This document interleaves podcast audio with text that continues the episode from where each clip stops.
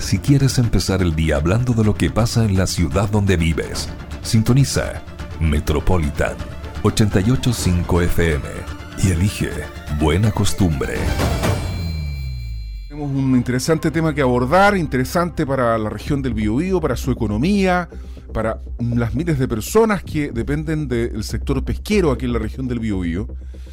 Hubo una reunión la mañana de ayer de una organización que es el Frente Regional por la Defensa del Desarrollo Pesquero del Biobío, al que concurren distintas organizaciones, pero también concurrió el representante del personal embarcado industrial, Juan Carlos González.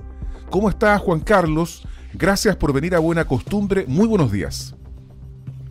Álvaro, muy buenos días. Leslie, muy buenos días. Gracias primero que nada, digamos, por, por, la invitación y por el espacio que nos brindan para poder tratar un tema tan importante para nuestra región.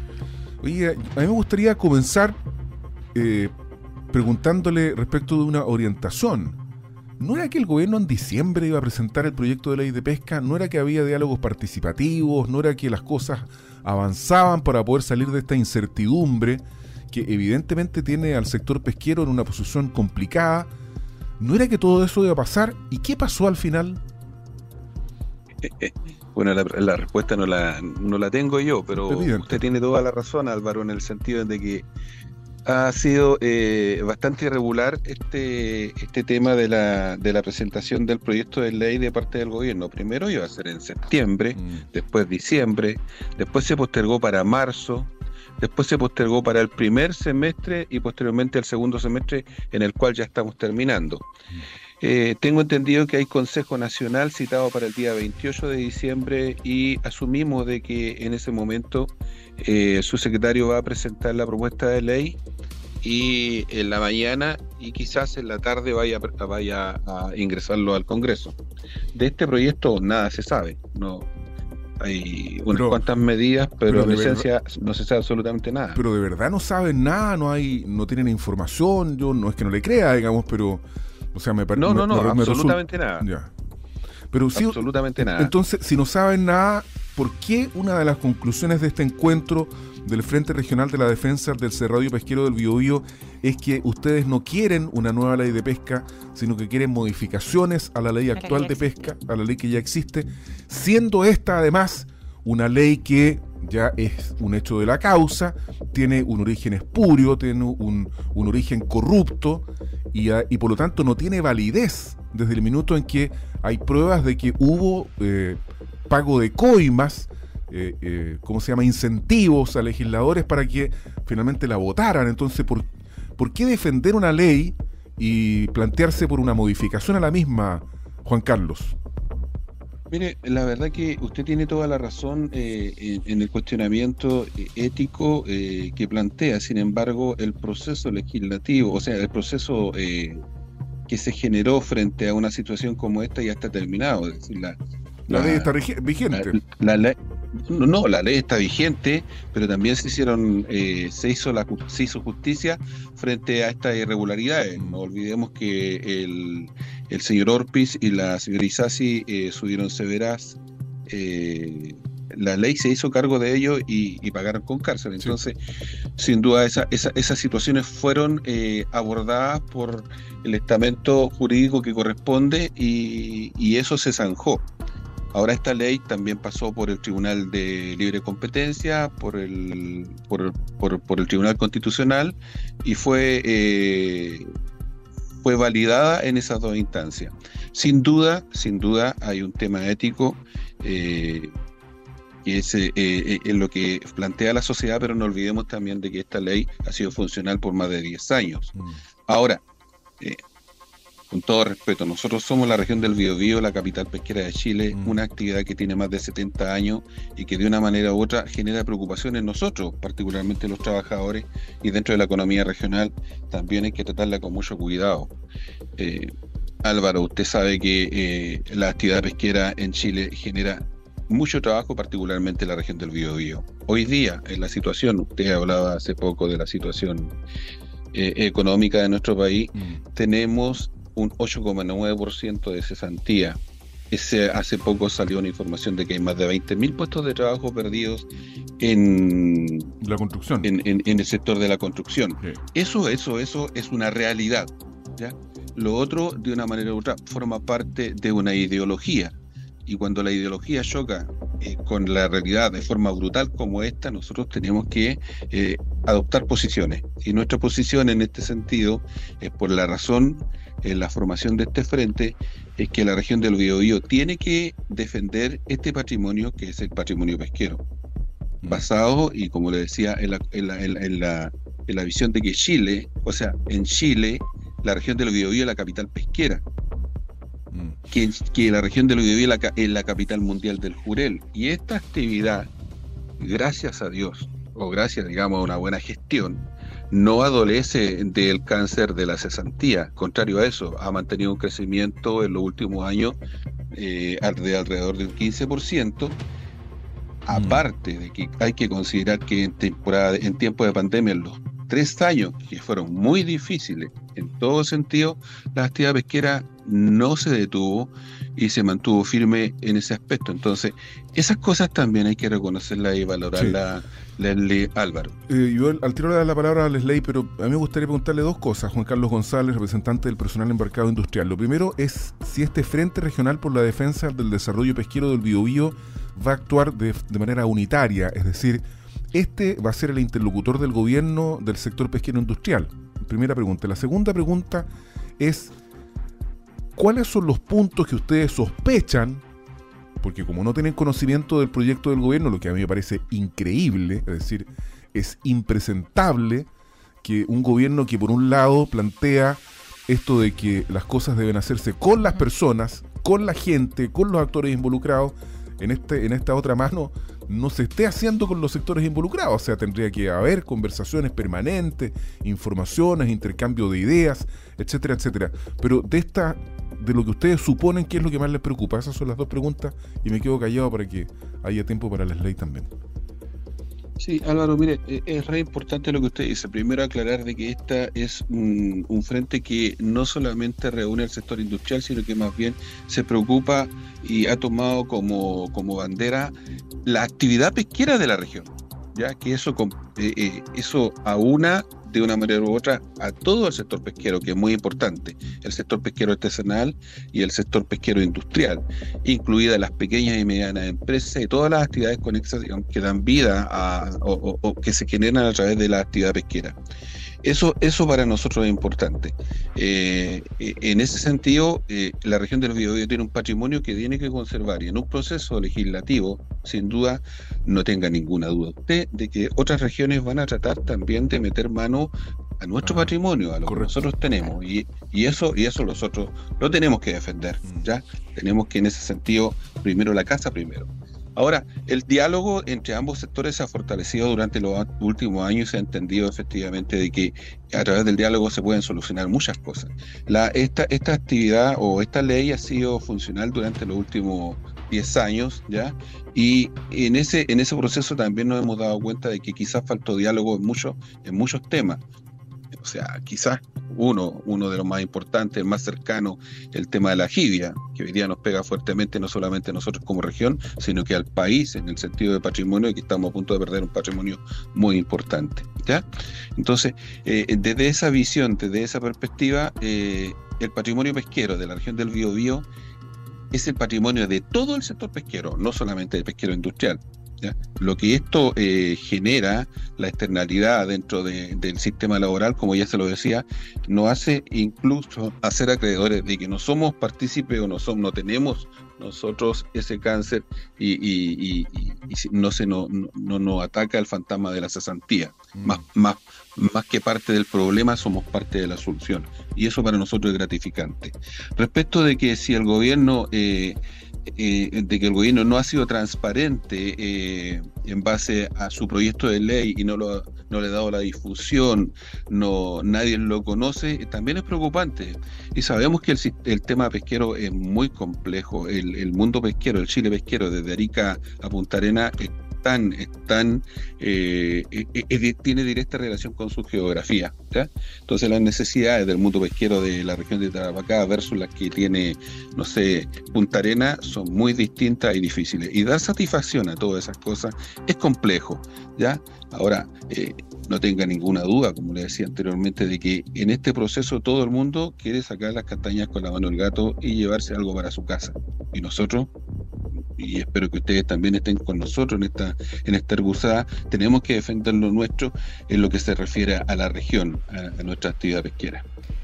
Juan Carlos, eh, un tema tremendamente interesante y además contingente a nuestra región. Usted lo señalaba que una, la la región del Biobío concentra uno de los porcentajes más importantes de la industria pesquera eh, a nivel nacional. Es una eh, actividad productiva fundamental en la economía de nuestro país.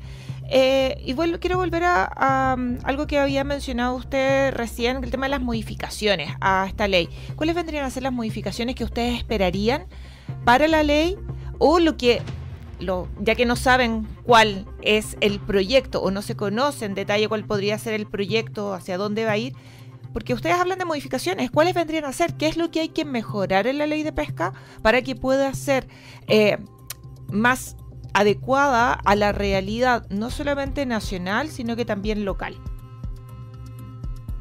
Bueno, mire, lo, que nosotros siempre hemos pedido, yo voy a eh, hablar desde la visión del personal embarcado, los hombres de mar, aquellos que tripulamos la nave de pesca y somos el primer eslabón de esta cadena productiva, es nuestro reconocimiento como pescadores. Esta ley genera una especie de discriminación eh, respecto de nosotros. Nosotros somos pescadores, pero la ley no nos reconoce como tales. Y esa es una demanda, digamos, histórica nuestra. No desde la perspectiva de tener eh, participación porcentual eh, en, los recursos, sino más bien eh, es que el, gobierno se haga cargo en algunas situaciones conflictivas o difíciles de, nuestra posición y vaya en ayuda nuestra. Mire, Hace ahora mismo el gobierno está generando una acción frente a la pesca artesanal por el tema de la corriente del niño, que afecta particularmente la zona de, desde la quinta eh, región hacia el norte. Eh, se la genera porque son pescadores, pescadores artesanales. Nosotros, como personal embarcado, no somos pescadores. Y esa es una demanda que estamos eh, levantando hace mucho rato en ese sentido, eh, hace poco, un tiempo atrás, se cambió la ley de pesca eh, y modificó la ley de la giria, particularmente el arte, y perdimos muchos trabajadores, quedaron eh, siete barcos se perdieron, siete tripulaciones, gente que llevaba mucho tiempo ahí, y bajo la visión, bajo la ley, el código laboral, por motivos de fuerza mayor, muchas personas se fueron sin ningún tipo de indemnización y el gobierno y el Estado no hizo absolutamente nada, justamente porque no somos pescadores, somos más bien prestadores de servicios. Y eso mm. eh, quiere decir que en todas partes el mundo desde el Polo Sur gira hacia la derecha y aquí en Chile gira al revés. Entonces, eso nosotros lo queremos corregir.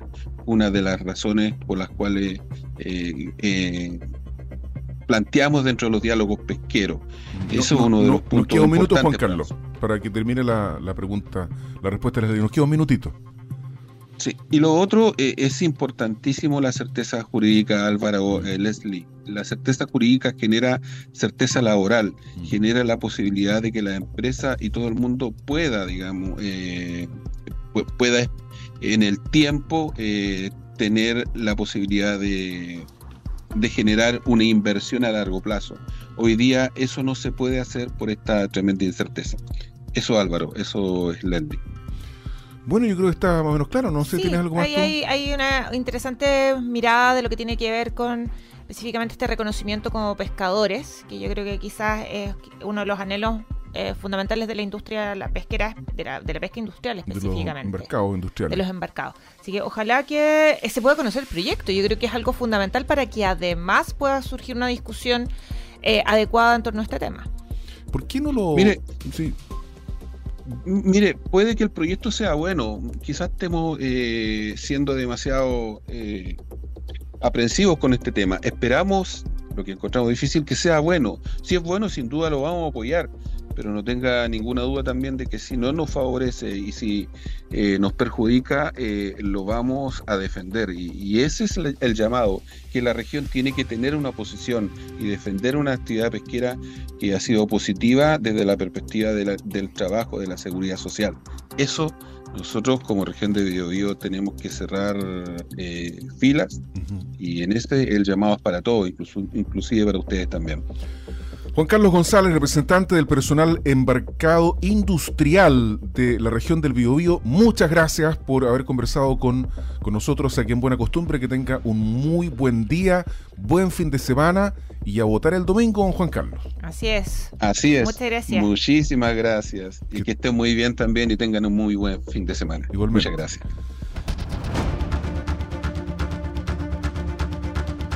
Cada mañana desde las 7 te proponemos la buena costumbre de entrevistar a mujeres y hombres que viven en nuestras ciudades por Metropolitan 885 FM. Los auditores y auditoras en este tiempo que nos queda, antes de las 8 y media de la mañana, queremos relevar un tema que está en el olvido y es un asunto bastante grave porque sigue estando presente en nuestra sociedad tanto es así que ha evolucionado la forma de poder detectar la presencia de VIH a través de un autotest. ¿Sabías tú que la gente se sigue muriendo en el mundo por haberse infectado de VIH-Sida? Sí, y es una pandemia que es bastante poco, en los últimos años, poco difundida eh, y que más que nada pareciera que fuera una enfermedad de los 80 y ya se acabó. Se trata de uno de los mayores problemas de salud pública alrededor del mundo. Evidentemente nosotros no lo vamos a resolver aquí en Buena Costumbre, pero sí aportaremos eh, un poco para ponerlo nuevamente en el tapete de la información y para eso estamos con Maritza Parragués, directora de las carreras del área de la salud del Centro de Formación Técnica del eh, Instituto Santo Tomás porque claro, ahora está este autotest de VIH, cómo hacerlo, lo que debes hacer si es que resulta positivo. Ahí estamos viendo a Maritza Parragués. ¿Cómo estás tú? Gracias por esperarnos. Muy buenos días. Muy buenos días. ¿Se escucha bien? Se escucha impecable. Súper bien. Impecable, ya. Primero voy a hacer una corrección. Mi nombre es Maritza Durán.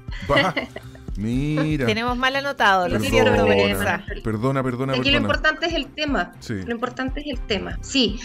Eh, para continuar con lo que ustedes mencionan, efectivamente, o sea, es una enfermedad que las personas, y, esto es parte como del, sistema mental del ser humano, eh, mientras no haya una novedad muy grande, mientras no hayan muchos casos que sean como muy llamativos, la mente humana tiende a olvidar. Claro. Tiende a olvidar si uno no lo está recordando constantemente.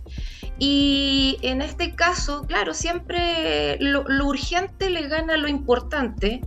Y resulta que esto sigue siendo igual de importante como lo fue hace 20 o 30 años atrás. Y como bien dicen ustedes, sigue muriendo gente por esta enfermedad. Y también, eh, perdón, ahí también una de las cosas que podría comprenderse o que podría un poco pensar que la gente se ha olvidado del VIH es porque al surgir tratamientos y al surgir medicamentos que mantienen el virus eh, ah, controlado, eh, ¿se pierde la sensación de riesgo que es una enfermedad que es mortal? Efectivamente, este es el caso eh, que mejor puede graficar esto ya llevamos tanto tiempo y se han ido mejorando los, los, medicamentos y el tratamiento que se hace para mantener a raya la carga viral, así se habla, de carga viral de este virus VIH, em, que la gente de alguna manera bloquea su mente y dice, ah, pero hay tratamiento, ¿ya? Pero no saben lo que hay al otro lado. El otro lado, efectivamente, hay medicamentos en este momento que evitan que la persona eh, si sigue el tratamiento todos los días, esto finalmente se convierte a la persona infectada como si fuera o tuviera una patología crónica. O sea, estamos hablando de medicamentos que se toman todos los días por el resto de la vida eh, para que la cantidad de virus que hay dentro de su cuerpo no aumente y termine generando la enfermedad. Mm. Pero el problema es que la enfermedad sigue. Y al otro lado hay gente que de verdad, infectada con VIH, termina aburriéndose del tratamiento, porque estamos hablando de por siempre. y, hay gente que deja el tratamiento.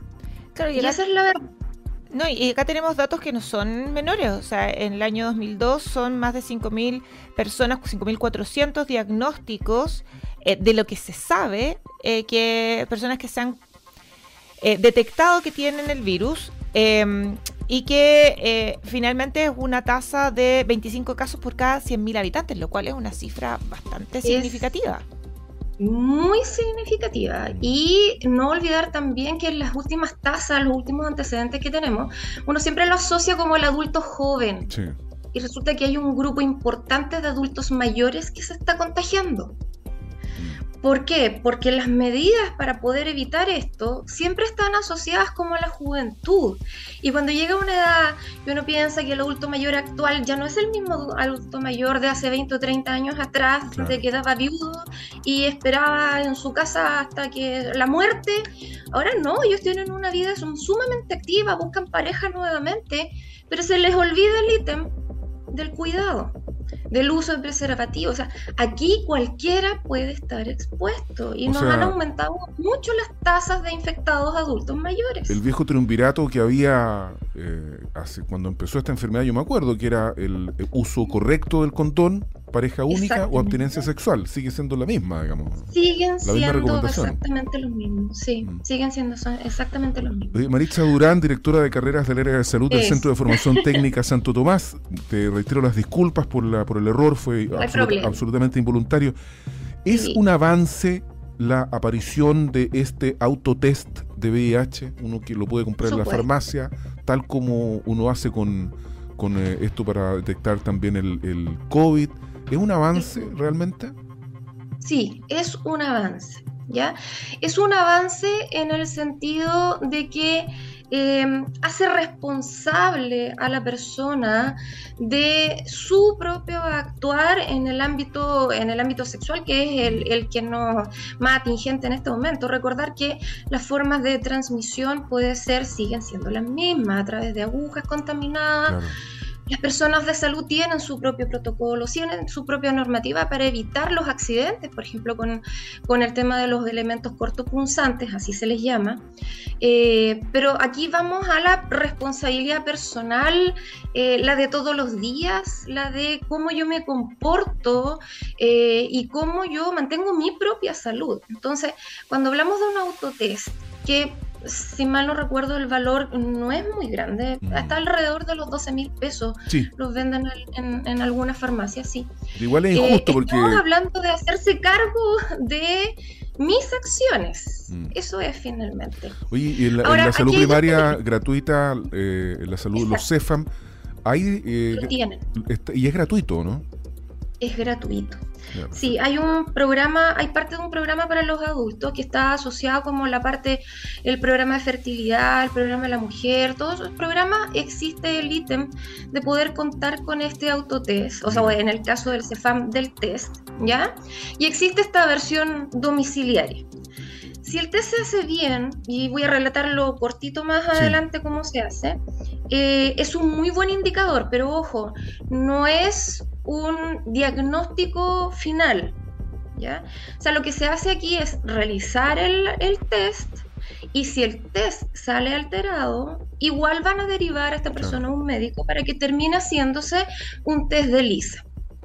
porque finalmente el diagnóstico final lo hace el ISP, digamos, hay un procedimiento. Exactamente, o sea que hay una, hay una muestra que tiene que haber de sangre con un test de lisa final. Mm. Y lo asociaba yo, por ejemplo, con la diabetes. O sea, el que alguien se tome un hemoglucotés y salga alterado nos dice algo, nos, nos prende las alarmas, pero no es un diagnóstico de diabetes. O sea, para diagnosticar diabetes hay que tomarse un examen de glicemia y no uno, son al menos dos. Súper buena la precisión. exactamente lo mismo. Oye, nos quedan, uh, nos queda un minuto. ¿Alcanza Maritza Durán a ver cómo se toma correctamente el autotest del VIH? Cortito. Viene en el set una especie de tabletita que es como la versión mínima de los test de embarazo, es muy parecida, es una cosita plástica que viene con, un, lugar donde depositar una gota de sangre. ¿Ya? Y viene además eh, un elemento para puncionar eh, el dedo, esto es en el dedo, se coloca la segunda gota con una pequeña pipetita que también trae el set y eso se deposita en el test. Son 15 minutos que hay que esperar. Menos que eso no hay una lectura muy fidedigna.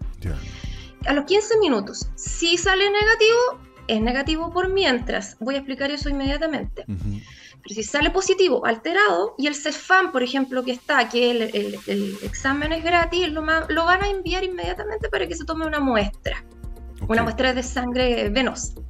Si es en la casa, tiene que dirigirse a su CEFAM, tiene que dirigirse al hospital, tiene que dirigirse a su médico para que le tomen la muestra. Ahora, eso sí, punto. Antes de hacer estos exámenes son gratuitos, pero hay una autorización primero. La persona tiene que firmar un papel autorizando la toma de la muestra. Claro. ¿Ya? Hay una cosa legal detrás.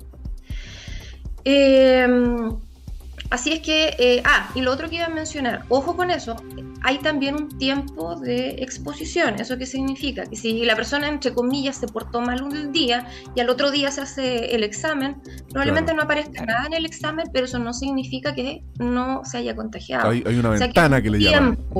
Hay un tiempo ventana, sí.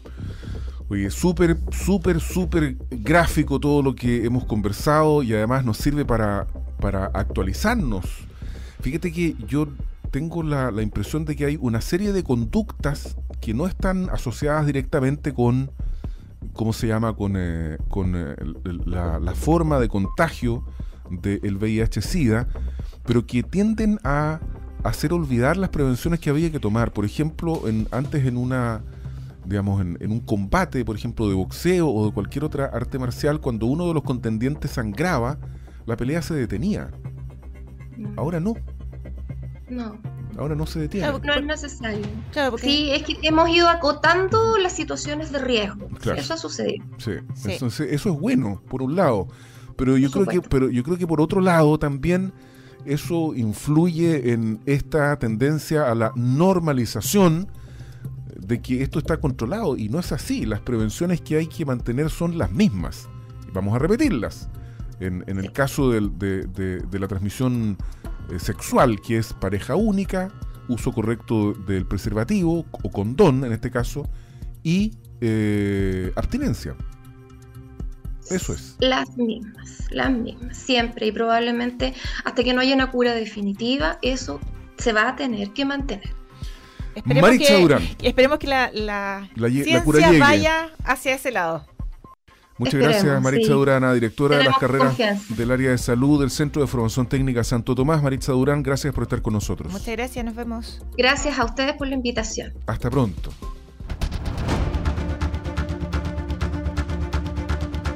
Buena costumbre de Metropolitan 885 FM es también una emisión multiplataforma para empezar el día informados.